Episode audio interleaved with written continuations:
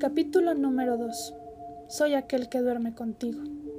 Hola, ¿cómo estás? No he vuelto a saber de ti después de que despertaste hoy. ¿Cómo estuvo tu día? No trates de preguntar cómo estuvo el mío, ya que siempre será la misma respuesta. Siempre va a ser el esperar ansioso a que tu cuerpo ya no pueda más, ya no aguante con toda la energía gastada y necesite descansar para poder atravesar a tu mundo. No me creas si no quieres pero estar toda la eternidad encerrado en el mundo de los sueños no es tan placentero. Perdona, ¿no sabes quién soy? Bueno, tal vez no deba admirarme mucho el que desconozcas mi existencia, sobre todo porque nunca me has visto. Sin embargo, imaginaba que me sentías. Siempre me ha gustado pensar que sentías cómo te acariciaba por las noches, cómo tocaba tu espalda, cómo aspiraba tu esencia por encima de tu cuello mientras duermes y yo estoy acostado atrás tuyo junto a ti. Toma calma. Nada de eso lo hago con intención sexual o deseo.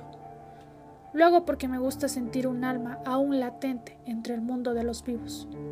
Espero que estés empezando a recordarme. Espero que estés recordando aquellas noches donde sueles despertar sin motivo alguno en plena oscuridad.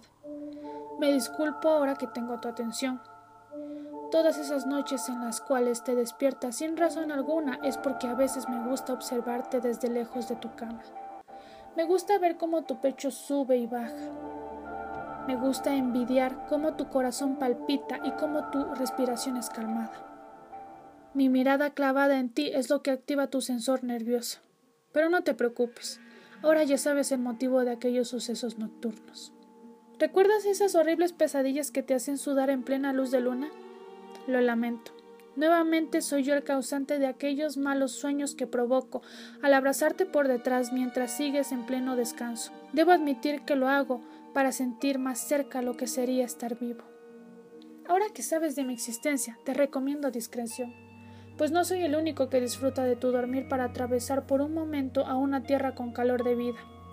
Somos más criaturas que nos gusta vagar por el pequeño espacio de tu habitación, y ahora que sabes de nuestra existencia, estaremos más atentos a ti, vigilándote. No te angusties, no te haremos daño. Recuerda, si alguna vez despiertas en plena oscuridad, será porque yo estoy observándote.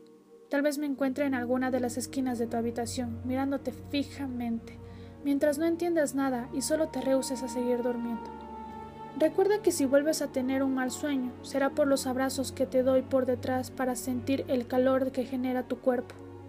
Recuerda que cuando llegue tu descanso eterno, estaremos esperándote, todas las criaturas que ha ido construyendo los oscuros rincones de tu retorcida mente, aquellos rincones que ni siquiera tú conoces. ¿Para qué te esperamos? Algunas cosas deben quedarse en silencio y tan solo esperar a que llegue el momento.